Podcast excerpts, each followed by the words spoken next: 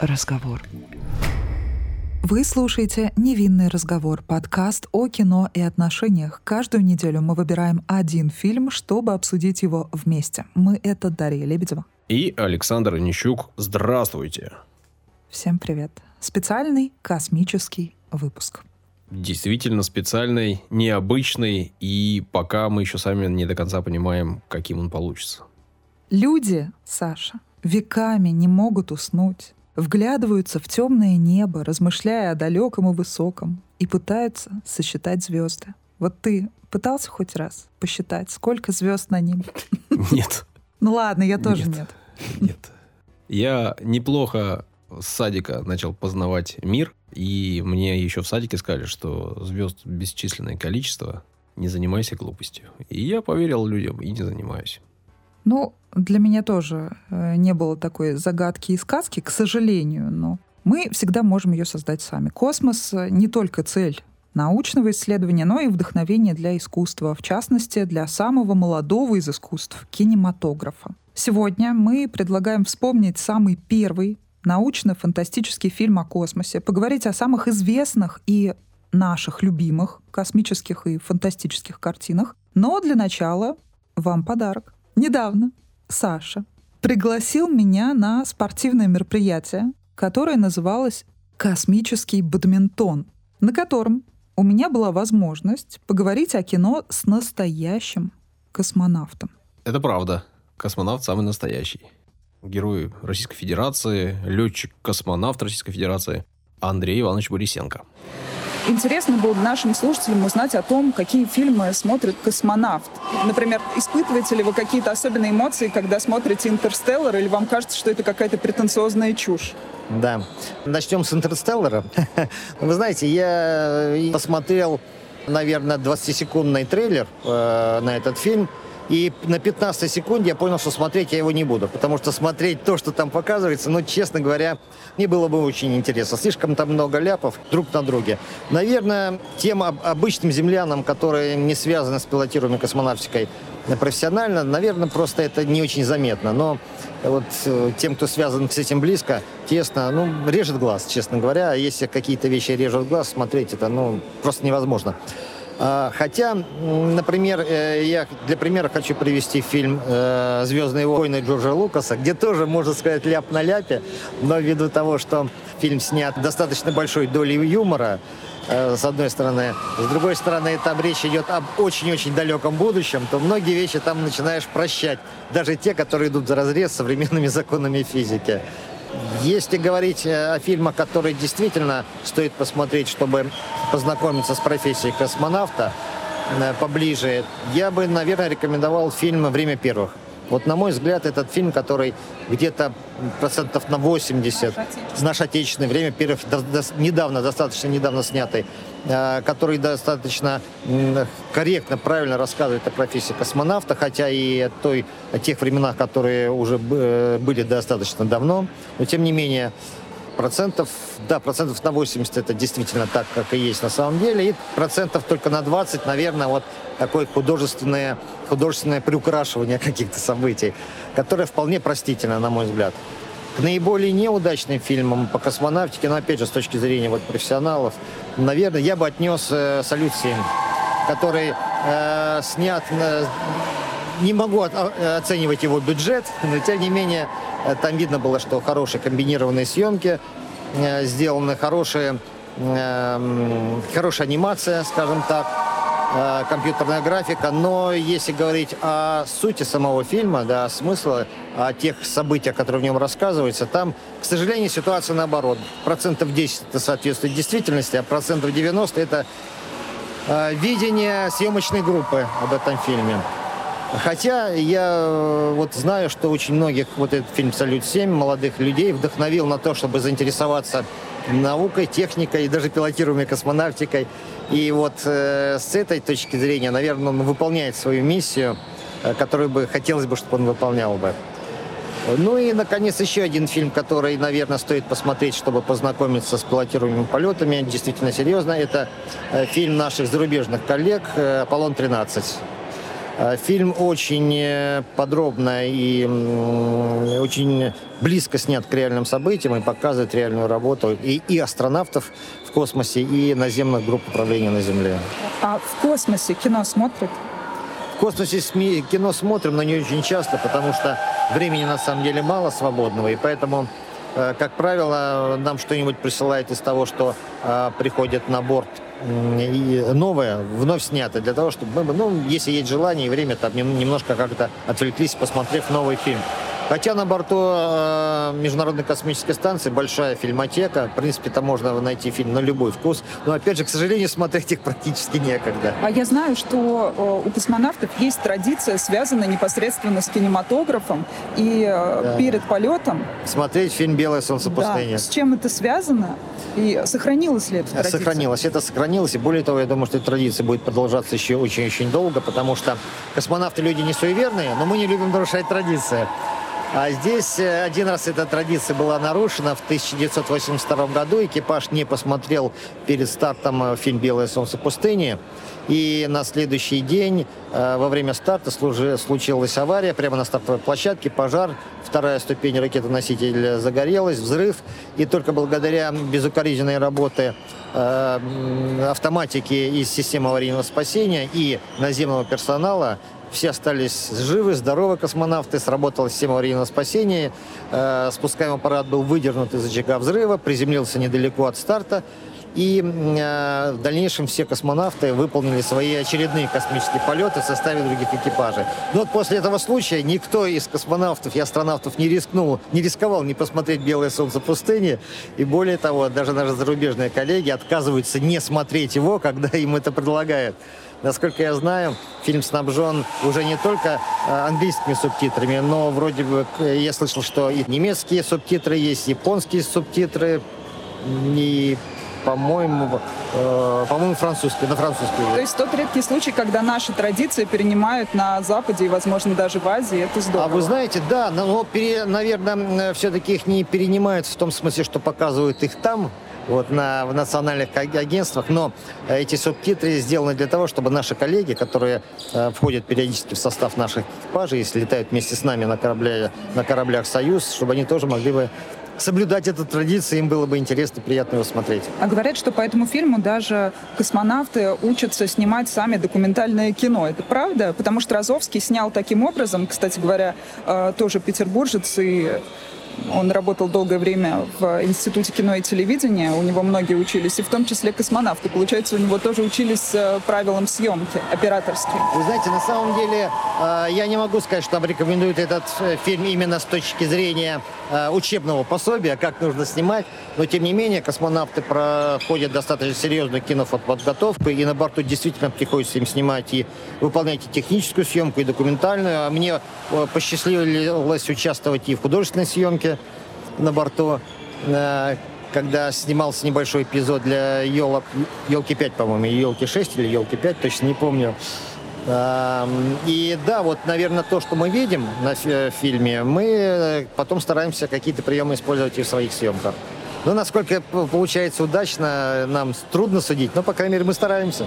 А вы бы хотели стать экспертом при съемках, на съемках кино? Или, ну, возможно, знаете, сняться или снять а, кино? Ну, сняться. Вот я как раз тогда и снимался на елках.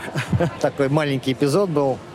Эм, но э, экспертом, наверное, да. Вообще я вижу, наверное, большую, большую ошибку в том, что космические фильмы часто снимаются без участия экспертов, но экспертов, которые прошли сам через, сами через космический полет по крайней мере, сценарий в этой части точно нужно отдавать на просмотр экспертам, потому что есть возможность такие откровенные ляпы выбирать и, допустим, э, рекомендовать какие-то другие приемы, чтобы это было бы интересно смотреть э, зрителям и не было бы больше правды. Начали нестандартно, начали с интервью, с интервью с космонавтом, услышали его советы – Давай все же немножко структурируем наш подкаст, введем рубрику, которая у нас бывает всегда. Я говорю о напитке. Употребление алкоголя вредит вашему здоровью. Наши личные рекомендации не являются призывом к действию. К ним не стоит прислушиваться, если вам еще не исполнилось 18 лет. Да, пора вооружиться бокалами и вспомнить самый первый космический фильм. Время выбрать что-то родное, отечественное, но при этом новое и неизведанное. Это бутылка белого, сухого, игристого из Краснодарского края. Сорт винограда Гевюрцтраминер. Во вкусе ментол, мята и лайм. Вот такой интересный вариант. Кстати, среди прочих вкусовых характеристик производитель в своем описании использовал слово «интригующий». Даша, а выпуск у нас сегодня тоже будет интригующим? Как считаешь? Ну, неспроста же я заявила об этом. Правда, в рамках а, а, описания напитка, который мы сегодня выбрали. Ну, конечно, конечно. Символично, что первый научно-фантастический фильм был снят во Франции. Как и самый первый фильм в принципе. Как назывался, Саш? Первый фильм в истории кинематографа. На самом деле, этот вопрос сейчас задают многие друг другу, потому что обычно принято говорить, что это «Прибытие поезда» братьев Люмьера, но на самом деле есть еще один фильм, который был снят чуть ранее, но, в общем, это повод для отдельного разговора. В принципе, можно поразбираться в этом. Какой же все-таки из этих фильмов был первым, но сегодня не об этом. Сегодня о первом фантастическом фильме. Сегодня мы говорим о фильме «Путешествие на Луну», который вышел в 1902 году. То есть Получается, 2022 год, юбилейный, 120 лет. Угу. Праздник, опять, Саш, праздник. Только по праздникам с тобой встречаемся. А вообще. У этого фильма бешеный рейтинг. На кинопоиске 7,9, на MDB 8,2. Да. Несмотря на то, что он вышел э, задолго до полета в космос Гагарина и всех остальных космических свершений. Это удивительно. Это да. Считается, что этот фильм является своеобразной интерпретацией произведений Жюля Верна и Герберта Уэллса. Картина немая. Картина э, есть в нескольких вариантах э, черно-белая и раскрашенная. Причем раскрашенная вроде бы как еще в те самые времена, вручную, покадрово. Картина непродолжительная. По тем временам, на самом деле, эта картина считалась э, полным метром. Это сейчас для нас привычнее назвать подобное творчество короткометражкой. Но на самом деле на тот момент это вполне себе внушительный хронометраж. Мы не сказали имя режиссера, не назвали его. Это Жорж Мельес. Мари Жорж Жан Мельес. Да, все верно. В общем-то, человек с невероятной какой-то и очень вдохновляющей, интересной судьбой. Поистине увлеченный своим делом, и неспроста я упомянула братьев Люмьер, потому что, когда мы говорим о родоначальниках кинематографа, без этих братьев, без этой фамилии обойтись невозможно. И без вдохновения этими людьми не обошелся и Мельес, который, собственно, начал творить после того, как сходил на кинопоказы общественные, как раз-таки фильмов Люмьер. И после этого он э, сделал огромное количество фильмов, короткометражек, по э, нашему сегодняшнему представлению о кино. Но самым известным действительно оказался фильм «Путешествие на Луну». Он был по тем временам новаторским. Длится он менее 15 минут, поэтому я предлагаю всем, кто впервые слышит об этом, прерваться ненадолго, буквально на 15 минуточек, даже меньше. Посмотреть, о чем идет речь, и вернуться к нашему обсуждению. Мне кажется, это вполне выполнимая и совершенно легкая, не утруждающая процедура. Это не кино, которое загрузит, это фильм, который просто подарит вам какое-то веселое, непринужденное настроение. Я смеялась, когда смотрела ее, причем я ее смотрела и в черно-белом, и в цветном варианте. Саша, а ты в каком варианте смотрел? Я смотрел в черно-белом. Угу. Ну, с э, цветной вставкой. Потому что у картины э, сначала вроде как была потеряна часть, и вот это как раз черно-белая версия, а потом нашли цветную версию, э, более длинную.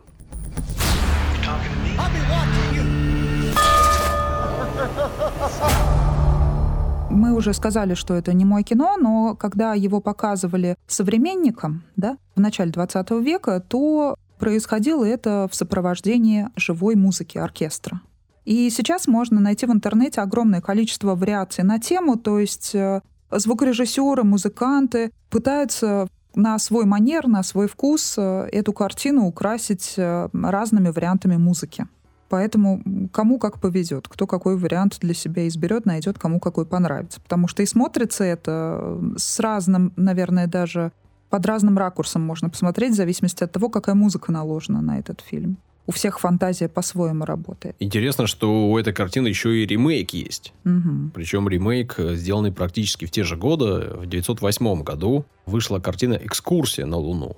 Я так понимаю, это была не очень успешная версия. Ну, по сути, это такая покадровая пересъемка, местами совсем кадр в кадр, местами с небольшими изменениями. Она уже была раскрашена, я так понимаю, что изначально. И я видел уже цветную версию этой картины, и мне показалось, что она такая чуть более как раз-таки цельная и чуть более продуманная. Угу. Мне она понравилась больше. В 1908 году она вышла, режиссер Секунда де Шамона. Так что, если вдруг есть желание, можно ознакомиться и с этой картиной. Они, в принципе, ну, равнозначны. И понятно, что я заинтересовался вообще первыми картинами о космосе, потому что я большой фанат подобного жанра. Полез смотреть и выяснил, что еще одной такой, одной из важных ключевых картин на старте кинематографа была картина «Женщина на Луне» 29 года. Это тоже не моя картина, причем уже по-настоящему это полный метр. В ее основной версии, в прокатной версии, было 169 минут.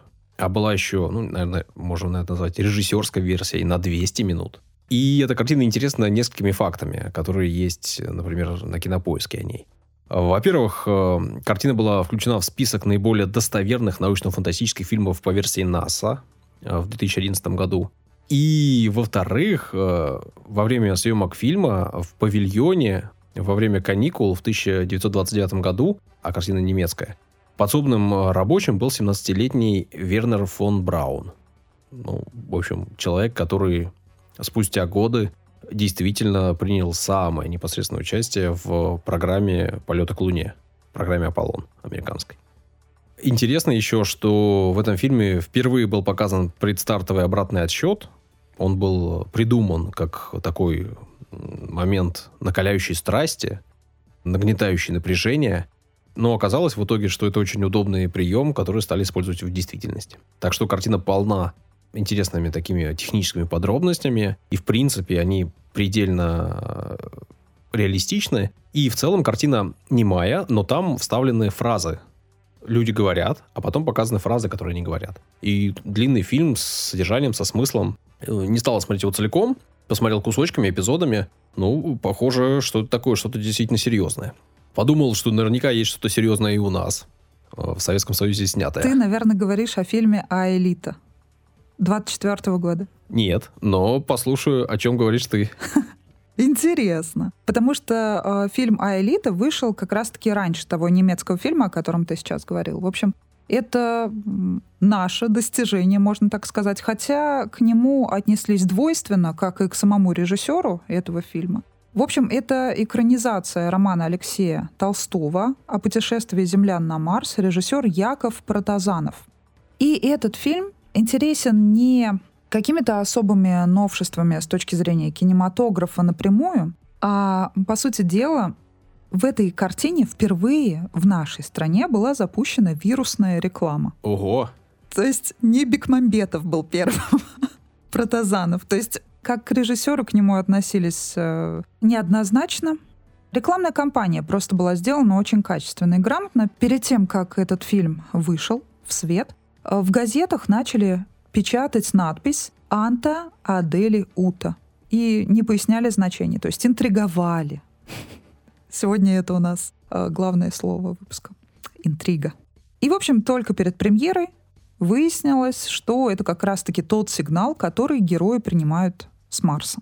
Mm-hmm. То есть с этой точки зрения, да, ну, это действительно круто. По сути дела, да, вот такой он был новатор, Протазанов. А я говорил о картине Василия Николаевича Журавлева, которая вышла в 1935 году. Картина называется «Космический рейс».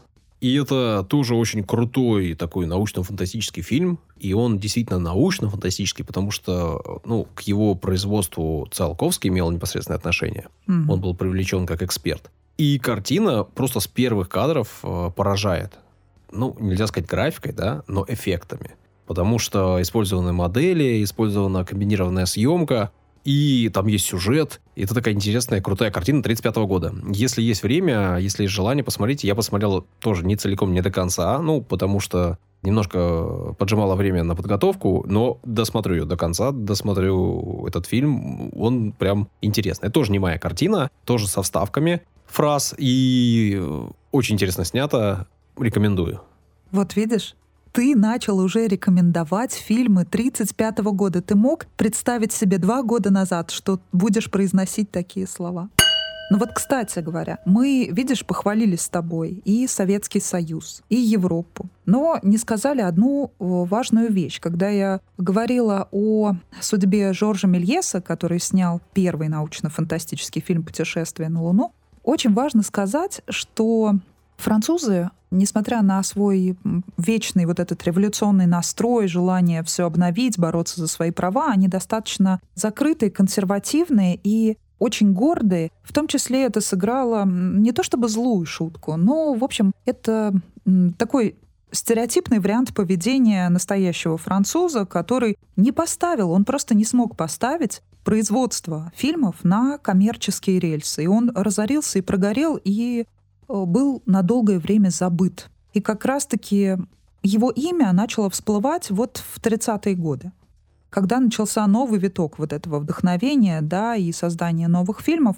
Но в итоге какая страна смогла поставить э, кинематограф и в том числе производство фильмов о космосе в большом количестве? Какая страна? Конечно, Соединенные Штаты Америки, которым кстати говоря, очень тогда понравился фильм «Путешествие на Луну», и, и неплохо он зашел тогда зрителям США. Поэтому, поэтому неудивительно, конечно же, что э, большая часть фильмов, которые приходят в голову да, при упоминании фантастический, космический фильм, это как раз-таки фильмы производства этой страны. Но э, сегодня мы поговорим о многом. Я думаю, половина из того, что я скажу, возможно, ты об этом не слышал, и то, о чем знаешь ты, то, что нравится тебе, совершенно неведомо и незнакомо мне и, возможно, нашим слушателям. Что приходит в голову первым, да, когда мы говорим о какой-то вселенной, да, это Звездные войны. Что для тебя этот фильм вообще, он для тебя что-то значит? Это серия фильмов или нет? Для меня «Звездные войны» не самый главный космический фильм, если честно. Но мы с тобой уже говорили как-то, по-моему, в выпуске подкаста какого-то, одного из наших, о том, что, конечно же, «Звездные войны» — это одна из самых успешных франшиз. И франшиза, которая по-настоящему перевернула мир кинематографа, принесла огромные деньги создателям, была сверхуспешна и которая, в общем, заставила многих э, обратить внимание на космос. Ну, для меня, скажу сразу, «Звездные войны», я не какой-то оголтелый фанат серии этих фильмов, но для меня «Звездные войны» эпизод 1 «Скрытая угроза» — это воспоминания из детства. Потому что для меня это первый поход, можно так сказать, в обновленной России с новыми кинотеатрами, с новыми креслами, с попкорном, на американский манер. И я помню вот наш семейный поход. Я помню, я, мама, крестная, ее дочка все вместе пошли вот на этот фильм. То есть это был просто какой-то запоминающийся день, отчасти праздничный, потому что было что-то новое. И, конечно же, я очень была впечатлена просто необычностью всего происходящего. И многократно этот фильм я потом и случайно видел когда-то по телевизору. Ну, специально потом я его не включала, не пересматривала, но он достаточно красочный, трогательный какой-то, можно сказать, детский действительно фильм. Можно сказать детский, и можно сказать это смело, потому что главная претензия у меня как раз-таки к «Звездным войнам» — это их э, детскость. Действительно, «Звездные войны» всегда были детским фильмом, детской франшизой. Ну, а с какого-то момента это стало совсем очевидно, да, потому что Дисней приобрел права, угу. выкупил у Лукаса. Вообще «Звездные войны» — это не только фильмы, да, есть 9 фильмов основных, да, три трилогии, которые выходили в очень странном порядке. И вроде как Лукас так изначально запланировал. Он был супер хитрым мужиком, который подумал о том, что вот нужно сделать так, потому что вот так. Не знаю, было ли это правдой. Ну, есть что есть. Три фильма, три части по три. Потом к этим частям еще сняли три фильма «Антология», и вот они мне, кстати, нравятся больше всего. Есть э, на данный момент еще четыре телесериала, есть еще четыре телефильма, и, игры. и есть три сериала в разработке. Куча игр и, если я ничего не путаю, 11 мультсериалов. Вот э, такая огромная вселенная, куча, куча, куча персонажей, куча фанатов, э, все непросто. Да, за немыслимые деньги покупают вещи, связанные со всеми экранизациями франшизы. Да. То есть я каждый год вижу новости о том, что прошли какие-то торги и приобрели какой-то там шлем или еще там, не знаю, какой-то болтик, винтик, еще там что-то такое. В общем, какой-то кусок тряпочки какой-то, меч. Ну да, картина Джедай, приносила еще. деньги непосредственно в кинопрокате, и все картины. Ну и всевозможные атрибуты, связанные с этой картиной, продаются до сих пор, приносят огромные деньги. Есть э, у Лукасфильм, на теперь у Диснея, человек, который следит э, за историей, которая написана внутри «Звездных войн», следит за хронологией, который не дает возможности там наделать ошибок, хотя, конечно же, их там можно найти. Но картина, картина была крутой, и вышла первая часть, которая не была первой, да, по названию 25 мая 1977 года. Угу. И, как я и сказал, перевернула мир кино, в частности. Ну да, видишь, даже космонавту нравятся Звездные войны, даже он готов э, смотреть такое фантастическое кино, несмотря на то, что с некоторыми э, другими картинами и взглядами режиссеров известных он мириться не готов и даже не готов начать просмотр, даже проверить. Если продолжить тему детства, все-таки, мне кажется, нужно сказать, пока мы не ушли далеко, что формировало меня как ребенка, если искать какие-то космические мотивы. Я не смотрела так много фильмов о космосе в детстве. Мне кажется, это больше какая-то территория мальчиков на самом-то деле. Но я очень хорошо помню мультфильм «Тайна третьей планеты», который я поняла уже, наверное, когда выросла. В детстве он меня даже немного пугал, потому что он был каким-то жутковатым. Там вот этот свин бегал омерзительный. Да, а потом уже, то есть с какой-то иронией ты смотришь, вырастая, да, на этого инженера-космонавта, его флегматичное поведение такое интересное, сколько мемов появилось с ним. Ну, в общем, достаточно любопытная вещь, причем действительно оказала мощное влияние на формирование культуры. Я знаю, что даже за рубежом был он неплохо принят, и в первой версии там были какие-то проблемы с озвучкой, поэтому никто его не понял и с переводом, а во второй раз э, его дублировали главных героев в США, известные актеры, это Кирстен Данст и Белуши, по-моему. И вот тогда уже им наш советский мультфильм зашел. То есть его знают не только в нашей стране. Птицу говорун слышали многие. Вот голосом Белуши она говорила в Америке, например. Ничего себе, не знала о таких фактах. Да, но самый все-таки мой любимый мультфильм, наверное, связанный так или иначе с космосом, это «Валли». И если говорить о персонаже, который сначала кажется злым, да, холодным, таким недоступным, это Ива, робот беленький. Мне кажется, она отчасти похожа на R2-D2, который вообще возглавляет топ моих любимых роботов. И он, в принципе, признан во всем мире как самый главный робот э, во многом благодаря успеху фильмов Лукаса. И он был признан лучшим роботом в истории кинематографа и стал родоначальником зала славы роботов. Его сравнивают с чем угодно, там, начиная от пылесоса, заканчивая чем-то еще максимально странным. Но, в общем, это один из главных героев американской культуры. То есть он даже выступал на одной из церемоний премии «Оскар». И, кстати, немногие знают, что внутри этого робота играл реальный человек. В общем, снимался. Это тоже забавно. Он приводился в движение пультом управления, но внутри скрывался комедийный актер Кенни Бейкер. Его рост был 1 метр 6 сантиметров. А что он там делал? Не знаю. Может быть, это утка какая-то. А мне это напоминает историю с Альфом. Вот. Ну, то есть это же тоже отчасти космическая история. Альф же пришелец.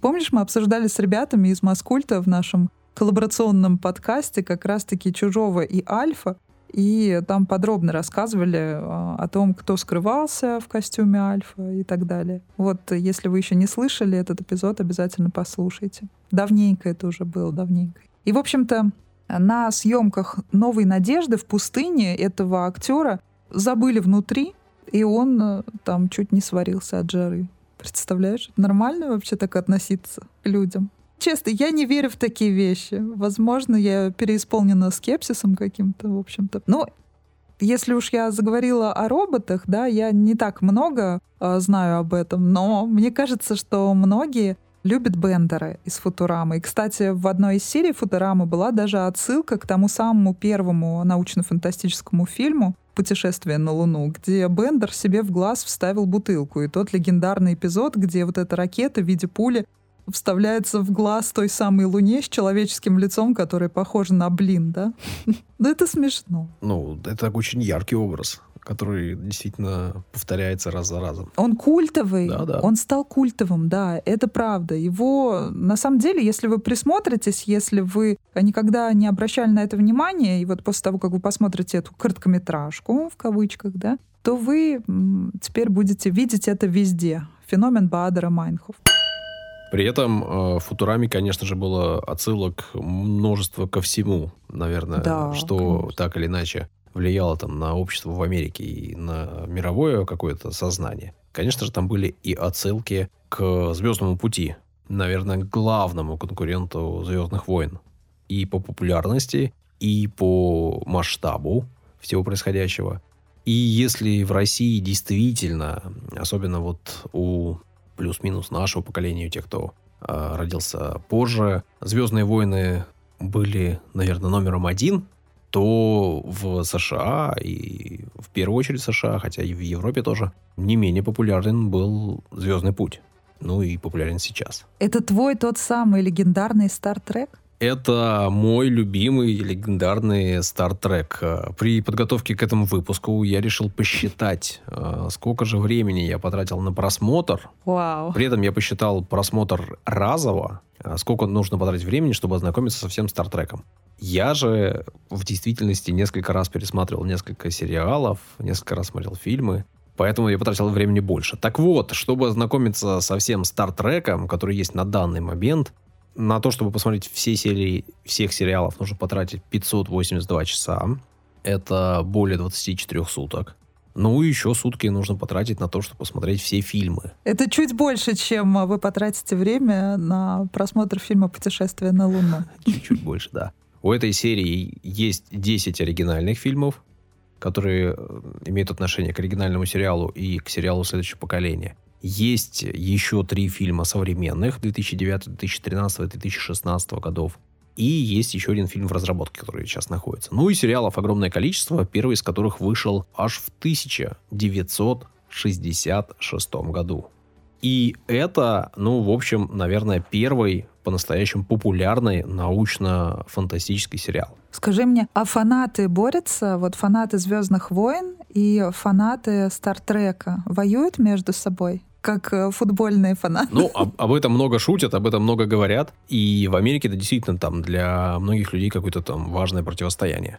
Но напомню, что первый фильм, первое упоминание о Звездных войнах в массах появилось в 1977 году. А Star Trek «Звездный путь» был придуман его создателем Джином Роденбери и воплощен на телеэкранах в 1966 году. И три сезона сериала то, что сейчас называется оригинальный сериал, Original Series, Star Trek выходили на телевидении. И это был не просто что-то новое, что-то необычное, что-то фантастическое.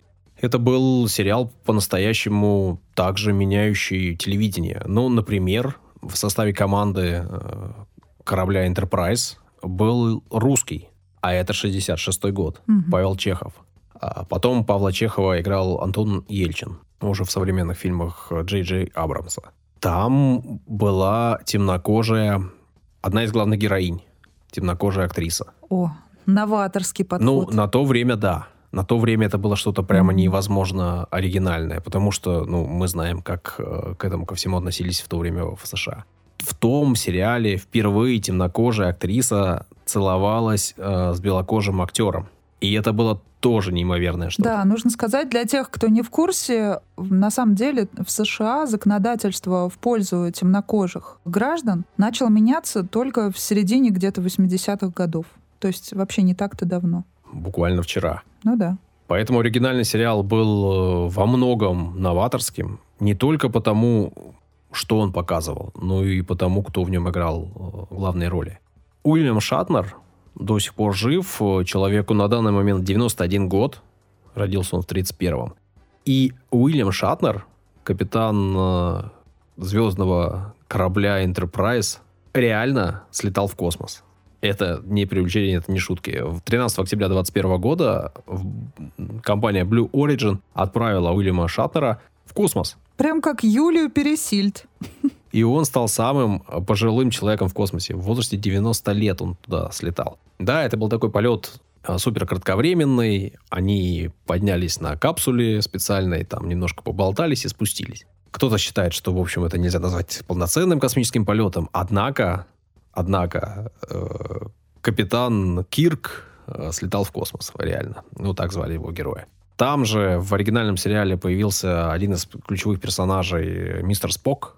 Леонард Немо его играл. И, в общем, сериал очень крутой. До сих пор, ну, с ним можно знакомиться, там много чего интересного. Понятно, что он жутко устаревший, понятно, что он во многом несмотрибельный сейчас. Однако сама история, сама идея сериала, сам мир, созданный Джином Роденбери, э, он подкупает. И я, обратившись к этому сериалу, понял, что ну, это тот мир, в котором хочется жить лично мне. А твой самый главный аргумент в пользу вселенной Стартрека, да, и в минус вселенной Звездных войн. Это как раз-таки то, что он, его а, ЦА, целевая аудитория, это взрослые люди, а не дети, я правильно поняла?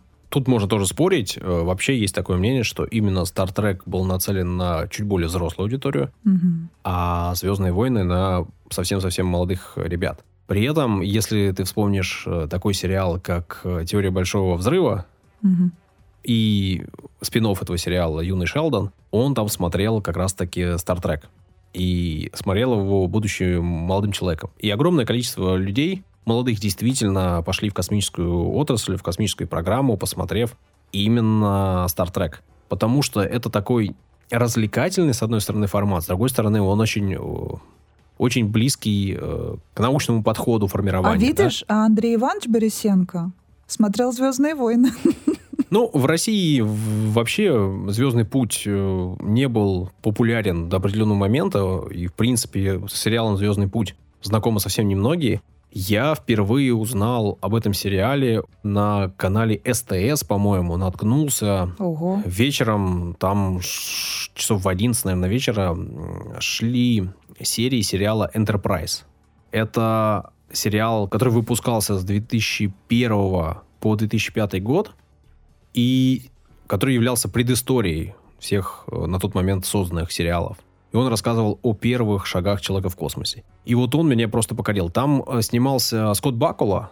Это человек, которого я ну, с детства очень сильно любил как актера, потому что он снимался в крутейшем сериале «Квантовый скачок». Как вы уже поняли, мы зашли на территорию э, Сашиного детства и Сашиных любимых э, фильмов. А их у него не так много, поэтому слушайте внимательно. Да как, как может быть много, если потратил э, более 600 часов на созерцание одного только Стартрека? 600 вот, часов. на остальные времени не хватило. Все поняли, уже Конечно, конечно. Так вот, э, если вы хотите погрузиться в этот мир, то, в принципе, один из э, хороших вариантов это сериал Enterprise. Он уже более-менее современный, снимался с 2001 по 2005 год, 4 сезона, такие симпатичные актеры, симпатичный продакшн. Но самое главное, истории такие, какие были до этого. Потому что задал всю канву сначала сериал оригинальный Star Trek, после него был «Звездный путь следующего поколения», и Патрик Стюарт там божил, и там был главной-главной звездой. Потом был глубокий космос, потом был Voyager, и вот э, пришло время Enterprise. Практически все это время сериалы шли плюс-минус без остановки, да, потому что в 66 году стартовал первый, закончился в 69-м, потом был мультсериал, и вот с 87 -го года сериалы шли без остановки. Потом была опять пауза, и в 2017 возобновилось все это. Discovery, сериал «Пикар», мультсериал «Нижней палубы», тоже на удивление мною рекомендуемый. Ну и, и, и все, все, все продолжается и снимается, и растет, и пухнет. А вот что по поводу полнометражного кино? Кстати говоря, Андрей Иванович выделил фильм «Аполлон-13», и он на самом деле, это фильм 95 -го года, и он отличается тем, что это фильм о провальной миссии. То есть в основном нам показывают... По сути, ни, ничего не меняется в сюжетах фильмов о космосе со времен того самого первого научно-фантастического фильма о путешествии на Луну.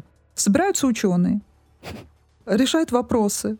Кто-то предлагает э, совершить какую-то миссию космическую, кто-то против. В итоге они начинают ее совершать, сталкиваются с какой-то проблемой, да, потом решают ее и благополучно с какими-то минимальными потерями возвращаются назад.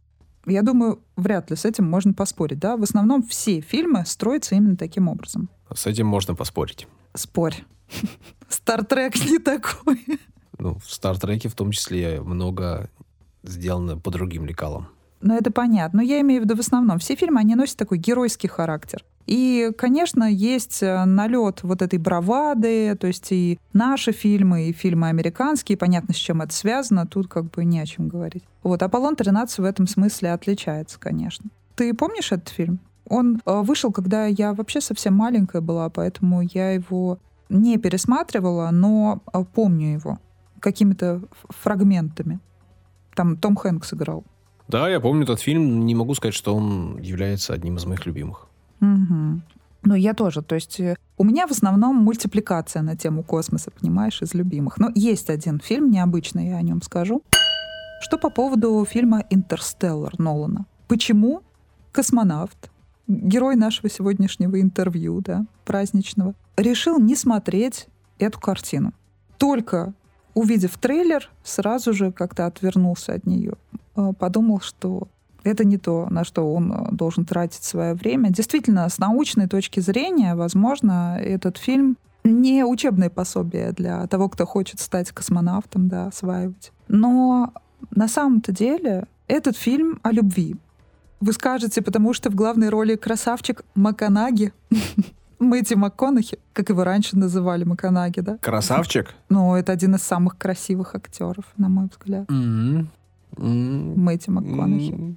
Да, да. На самом деле Нолан любит заигрывать со временем и рассуждать о вечной любви. И этот фильм не исключение. То есть космос лишь форма этой картины. Она как бы одета в скафандр. Но содержание вполне лиричное и понятное каждому. И вот что тоже хотела я сказать сегодня, боялась забыть. Буквально вчера я листала каналы свои в Телеграме. И в одном из них была смешная новость про Блиновскую, про которую сейчас говорят все, даже те, кто вообще не понимает, кто это. В общем, эта фамилия у всех на устах. Она снялась э, для телевидения, для какой-то программы в промо-ролике с книгами, падающими с полки. В общем, там тоже какая-то тема полу Алиса в стране чудес, полу Интерстеллар, что-то такое. И, в общем, на нее там эти книги сыпались. Она попала за эту полку. В общем, она познала все тайны времени. Так смешно мне что-то стало. Вдохновились создатели, в общем, фильмом «Интерстеллар» в том числе, видимо. А тебе, кстати, как этот фильм? Ты его смотрел? Я его смотрел. Смотрел его дважды. Угу. Об этом фильме много говорили, в том числе о том, насколько показанное в нем близко к тому, как мы понимаем мир сейчас, к тому, как понимают мир ученые. Что-то там было супер круто продумано и сделано со специалистами. На какие-то аспекты специалисты прикрыли глаза в угоду зрелищности. Но в целом картина и картина я не могу сказать, что она поменяла мой мир. Ну да, мой тоже не поменял. Ну, то есть я, в принципе, не могу назвать Нолана моим любимым режиссером. Я смотрела его картины. Это те фильмы, которые обязательно нужно смотреть э, в кинозале, конечно же. Это, во-первых, они на это исключительно рассчитаны и правильно, да, это такой формат развлечения, всем понятный. Но действительно во мне тоже это кино почему-то ничего не меняет. И там очень такой долгий разгон в начале, и первые самые сцены, они вызывают больше какой-то, ну, даже в некоторых моментах смех. Ну, то есть ну, как-то несерьезно это все воспринимаешь, а Конечно, сама идея вот таким образом истолковать э, желание человека объяснить вот э, то чувство, любви к людям, которые уже ушли, покинули этот мир, да, это интересно. Ну, то есть э, такой взгляд. По сути дела, можно также тут рассуждать о связи с религией и так далее. Ну, как и Многие вот эти фантастические картины, как и Дюна та же самая, да, там очень много религиозных отсылок.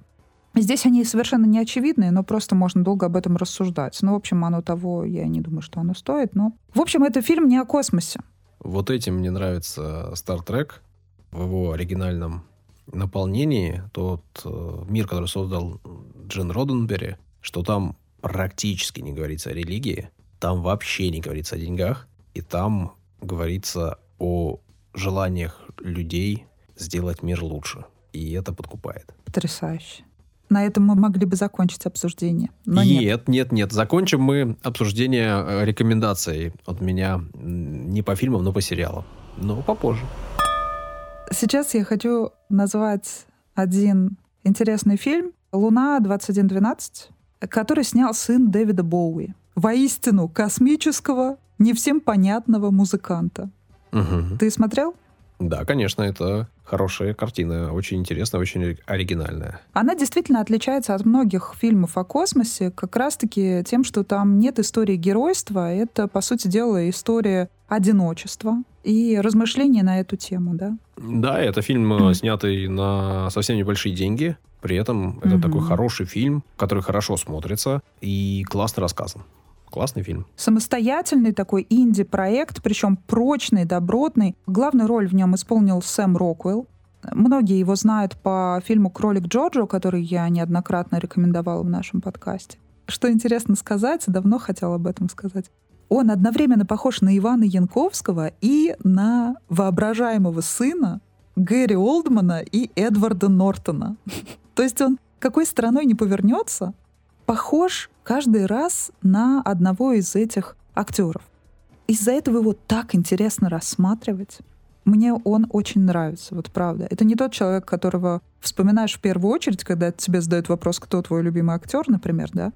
Но когда смотришь с ним кино, действительно, от его лица невозможно оторваться. Это вот, мне кажется, тот случай, когда, например, э, кастинг, да, идет, и кто-то, возможно, там говорит, м, предлагает, а может быть, Гэри Олдман? Нет, вот почти это, но не то. А, может, Эдвард Нортон? Нет. И тут настает как раз-таки время Рокуэлла.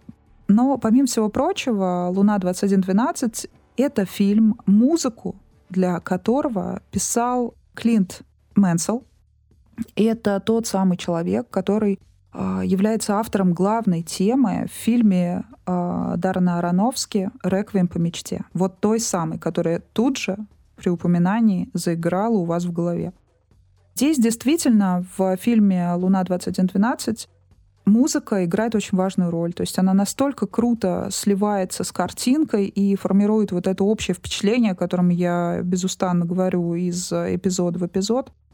Это тот фильм, который точно надо посмотреть, особенно если вы хотите чего-то э, ненапряжного, текучего, наталкивающего на размышления. Вот мне кажется, из всего того, что я посмотрела о космосе, это как раз тот фильм, который я лично могу рекомендовать, но нужно понимать, что э, я э, в первую очередь все-таки рассматриваю это как картину. То есть для меня научная составляющая в данном случае вторична, потому что это художественное кино. Если я хочу посмотреть фильм о космосе какой-то, я включу документалку. Когда я смотрю художественный фильм, э, даже исторический, я прекрасно понимаю, что э, сколько бы экспертов и историков не работал над картиной, это все равно на огромный процент. Это художественный вымысел, иначе ничего не выйдет. Понимаете? Поэтому э, здесь как бы всегда нужно взвешивать. Это вот недавно тоже обсуждала образ э, Брежнева в одном фильме. И, в общем-то, э, возник вопрос, а на момент того года, который был обозначен в картине, он уже э, болел. Ну, то есть э, у него уже была вот та самая речевая особенность, по которой мы все его узнаем, да?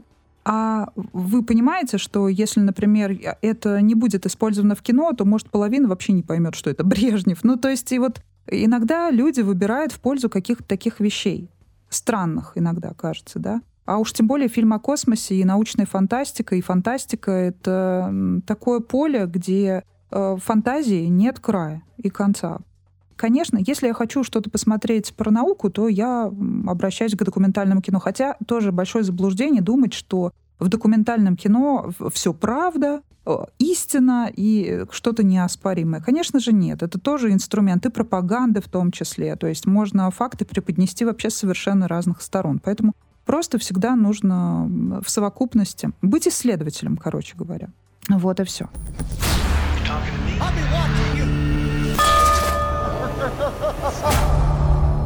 Но помимо фильмов, о которых мы уже сказали, есть еще один фильм, который снимался параллельно с фильмом «Интерстеллар» и, по сути, пересекается даже актерским составом. Это фильм «Марсианин» Ридли Скотта. Я знаю, что у тебя с Ридли Скоттом тоже свои какие-то особенные, странные отношения. То есть ты не вполне доволен некоторыми его работами, мы с тобой это уже обсуждали. Потом фильм «Гравитация». Ну, то есть все эти фильмы можно между собой сравнивать, да, по сути дела. Ну, наверное, любые фильмы можно между собой сравнивать. Не, ну, например, «Луна-2112» и «Марсианин» только из-за того, что один там главный герой, например, ну, в целом это немного вообще э, разные какие-то вещи. Ну, например, «Интерстеллар», «Марсианин», «Гравитацию» можно поставить в один ряд. А «Луна-2112» отдельно стоит. Ну, это все большие фильмы. Да, ну, такой, это все большие фильмы, говорю. созданные большим Голливудом, угу. а это действительно такой инди-проект. Угу. И э, они очень разные по всему. Но я, честно говоря, в последнее время все больше думаю о том, что крутых фильмов про космос выходит совсем немного, таких, которым хочется уделять время. Вообще историю какую-то супер крутую, интересную рассказать э, в последнее время кажется значительно проще и правильнее с помощью сериала. Кстати, по поводу сериалов, вот э, я когда смотрела фильм «Время первых», который рекомендовал наш космонавт, Могу сказать, что он во многом напоминает э, как раз-таки сериалы наши, отечественные. Да и конструкция у него похожая на конструкцию американских фильмов. Если бы оттуда можно было вырезать часть каких-то сцен и склеить это все заново и подобрать туда другую музыку, то, мне кажется, могло бы получиться гораздо лучше. И вот самое начало, там есть ряд клише. Но это вот из минусов, но на самом деле время первых мне очень сильно понравился тем, что он объяснит любому зрителю главную функцию и назначение космонавта. То есть ты посмотришь этот фильм, и ты поймешь вообще, что это за профессия такая, и чем вообще космонавты в космосе занимаются, для чего они нужны вообще, что это исследование в первую очередь. Об этом в фильмах э, обычно говорится каким-то фоном, да, ну то есть это не так важно. Важна история, да, которая приключилась с людьми. А здесь именно говорится о назначении, о профессии. В этом смысле научность неоспорима, конечно же.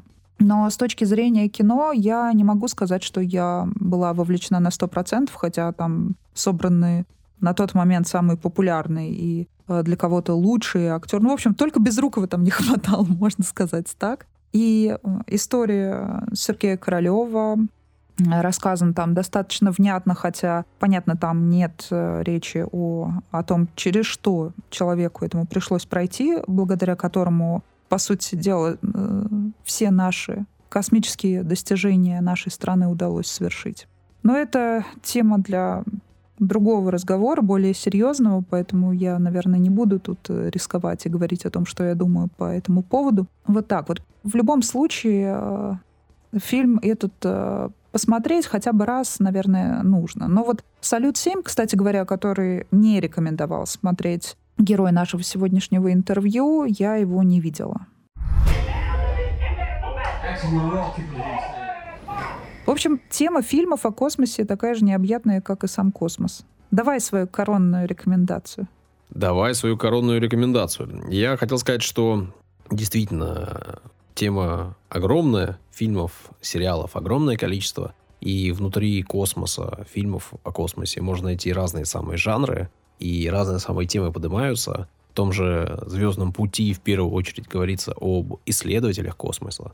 Там очень много говорится о том, что на их там, корабле даже нет оружия в какой-то момент, да, там, в Enterprise, например, первом. Так что, если вы хотите космос без э, каких-то э, войнушек, то вот э, Star Trek это правильный выбор. Ну, а если вы хотите историй интересных и разных, то я вам порекомендую несколько сериалов, не фильмов, которые мне нравятся, на которые стоит обратить внимание, если вдруг вы еще не видели. Во-первых, сериал «Светлячок», супер крутой сериал, супер короткий сериал, прерванный на первом сезоне. Всего 14 эпизодов, но он того стоит. Это такая история э, космических ковбоев. История, которую сделал э, Джос Суидон.